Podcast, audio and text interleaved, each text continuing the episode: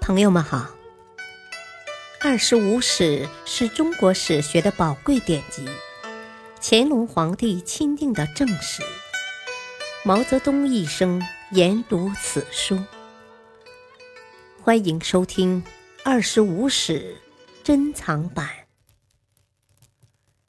第六部《东晋书》传记第二，王导。二，在王导的努力下，司马睿才得以在江南站稳脚跟。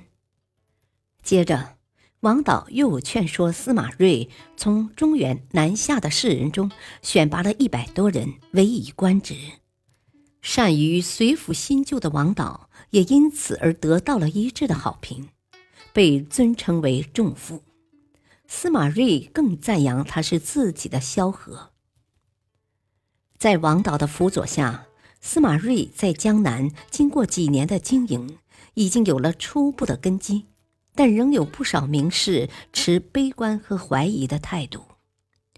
永嘉五年（三百一十一年），桓仪从中原来到建业，看到司马睿力量不强，很是担心，对友人说道。我因为中原多事，想到江南来找个安身立命之地，没想到琅琊王如此微弱，这怎么能成大事呢？可是等他见到王导，畅谈形势以后，态度立即发生了变化，高兴地说：“呵呵，我见到了管仲，不再忧虑了。”他把王导。比作齐桓公时代的管仲。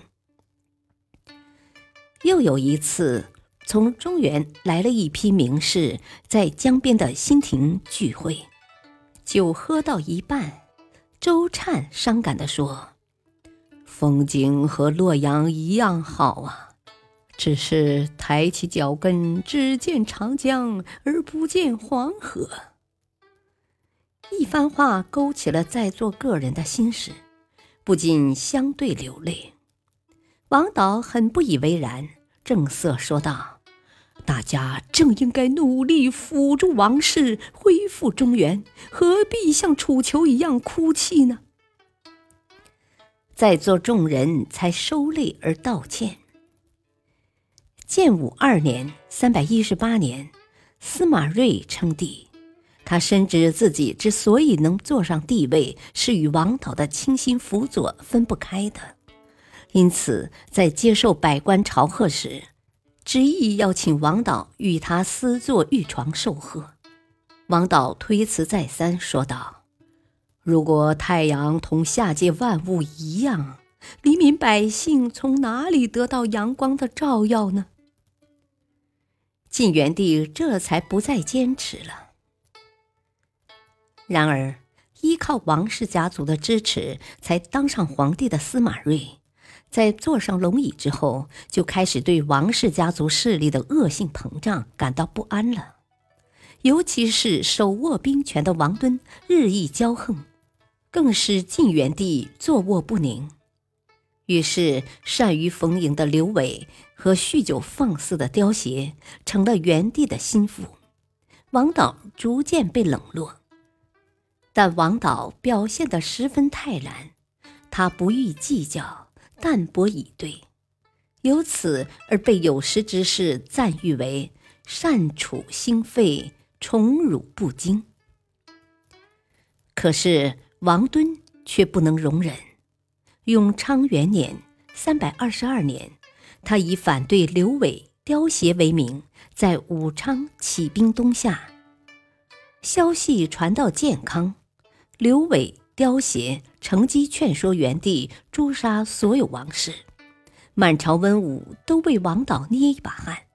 在此危急之时，王导为了免祸，率领着兄弟子侄二十多人，每天一大早就赶到台城听候治罪。幸亏周杰在元帝面前竭力为王导开脱，一再称道王导的忠诚，才使元帝赦免了王导。王导感激涕零，叩头谢罪说：“逆臣贼子历朝都有，没有想到如今却出在臣的家族。”元帝不顾赤脚，上前拉着他的手说道：“正要把重任托付给亲，说这些干什么？”随即任命王导为前锋大都督。不久，王敦攻入建康，杀了戴渊、周全、刁协，又想进一步篡权，却遭到了王导的坚决反对。当初西晋灭亡。四方劝进时，王敦顾及司马睿年长难治，曾想另立他人，但被王导否定了。所以王敦攻入建康以后，就对王导说：“那时不听我的话，几乎弄到全族被灭。”但王导仍然不为所动。王敦无奈，只得退回武昌，遥控朝政。这一年的闰十一月，忧愤成疾的元帝病死，明帝司马绍即位，王导受遗诏辅政。王敦以为有机可乘，于泰宁元年（三百二十三年）再次图谋大举进兵建康，但他此时病重，不能亲自率军，只得派其兄王涵为统帅。以水陆军五万陈列于江宁南岸。王导表示：“宁为忠臣而死，不为无赖而生。”知道王敦病了，率领子弟为王敦发丧，让将士们以为王敦真的死了，士气因此而大增。王敦之乱被平定以后，王导因保卫皇室有功，由司徒。晋位为太保。感谢收听，下期播讲三，敬请收听，再会。